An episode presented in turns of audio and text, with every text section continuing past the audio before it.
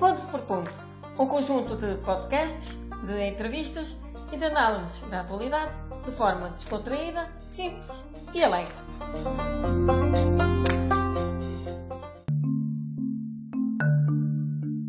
Olá malta! Bem dispostos? Hoje bateu-me aquela eterna saudade dos tempos de escoteiro e por isso decidi partilhar convosco algumas aventuras e peripécias.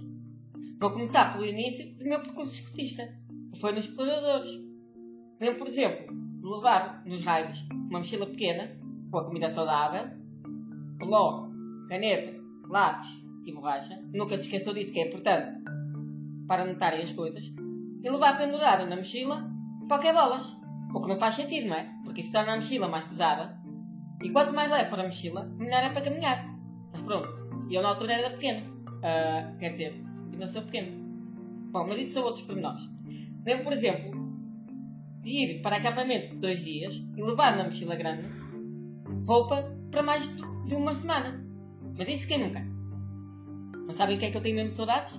É de comer a comida selvagem que fazíamos nas atividades de pioneiros.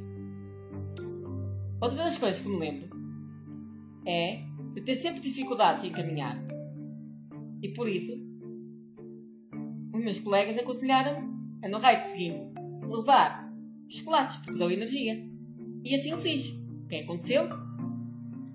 Eu andava distâncias mais à frente.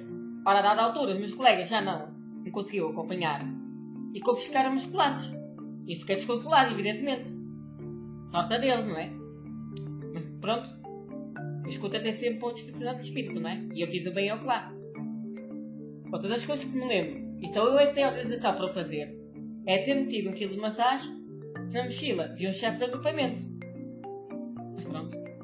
Nunca façam isso, é?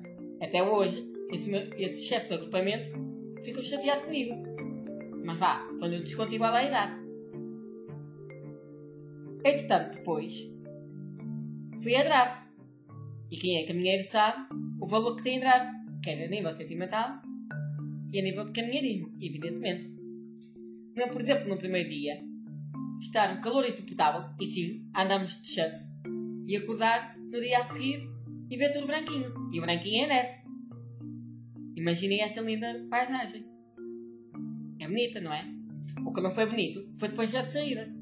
É que estava uma ventania. Se não fosse o colega meu a segurar-me, eu já cá não estava para vos contar esta história. Bom, então depois passo para o lado dos dirigentes, onde ingresso nos ouvidos. E aí há uma peripécia. Imaginem só que eu tentei meter um saco de cama dentro de um saco para pôr aquelas almofadas pequeninas. Evidentemente que não dá, não é? Imaginem. Demorei mais de uma hora a tentar fazê-lo. Já estava tão irritado de não estar a conseguir mas ainda mais irritado com o chefe de secção na altura. Mas pronto, são recordações que ficam e queria partilhar convosco. Espero que estejam todos bem e motivados para voltar ao agrupamento, porque em breve certamente estaremos todos juntos. Uma forte canhota para todos!